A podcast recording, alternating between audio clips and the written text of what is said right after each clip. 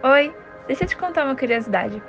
Buscar e se deixar ser transformado por Deus é algo constante na vida cristã.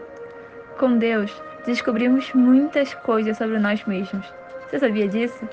Descobrimos o que está crescendo em nosso interior, damos nome aos nossos gigantes e, com a ajuda de Deus, somos transformados. Você já teve a sensação que a sua vida está muito parada ou que você está preso em alguma situação que parece que as coisas não andam? Nesse tempo de espera, sem o Espírito Santo de Deus, não há novidades em nossa vida. O Espírito Santo faz nova todas as coisas. Ele te dá uma nova inspiração sobre uma passagem que você já leu mil vezes. Ele te faz reparar em um detalhe no caminho rotineiro que você faz. Ele te faz olhar de outra maneira para as pessoas. Com a gente não é diferente. O Espírito Santo faz novo o nosso espírito, ele renova o nosso ânimo e ele nos dá uma palavra de consolo e de alegria quando precisamos. Ele renova a nossa coragem quando ela falta. O Espírito Santo é o Espírito de Deus habitando em nós e ele quer nos transformar para sermos mais parecidos com Jesus. Agora, o Espírito Santo tem fluído em, em você, dentro de você? Uma vez, Jesus disse: Eu sou a videira e vocês os ramos. Permaneçam em mim e eu permanecerei em vós. Como você tem permanecido no Senhor? Você é um ramo que tem procurado conhecer o seu interior? Você tem conversado com o seu agricultor, Deus, para entender o que precisa ser podado?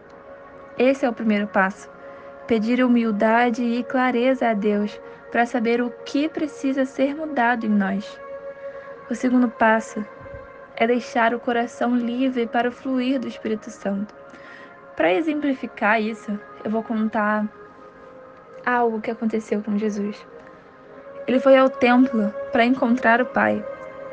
Porém, o que ele realmente encontrou foram vendedores de bois, ovelhas, pombas, os cambistas ali sentados. Sabe aquela confusão de feira? Todo mundo falando, todo mundo gritando, todo mundo com a maior confusão. Era assim que estava o templo do Senhor. Ou seja, Jesus encontrou tudo, menos o Pai. Muita confusão atrapalha encontrar Deus. E é assim com a gente também. O que hoje você tem que tirar para encontrar Deus no templo que é você? Qual a confusão que você tem que entregar aos pés de Jesus?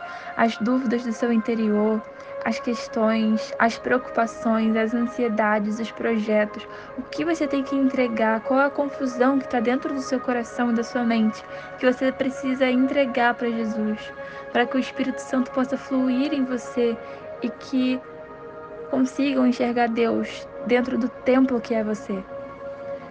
Jesus também, uma vez, ele disse: O reino de Deus não vem ostensivamente nem se poderá dizer está aqui ou está ali, porque o reino de Deus está entre vós. O que ele está querendo dizer com isso? Que o reino de Deus está entre vós, é que o reino de Deus está dentro dos nossos corações. Olhe para o seu coração e para você.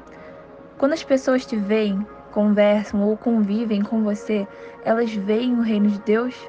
Elas sentem o reino de Deus? Elas saem melhor do que chegaram? Então, a reflexão de hoje é: como está o reino de Deus do seu coração? Você tem deixado espaço para ele crescer e se manifestar em você, transbordar em você, ou ainda não?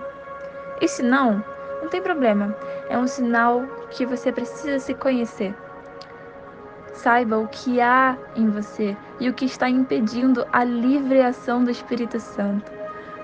Pois o reino de Deus é conversão, é perdão, é amor, é misericórdia, é bondade, é reconciliação e é transformação. Transformai-vos.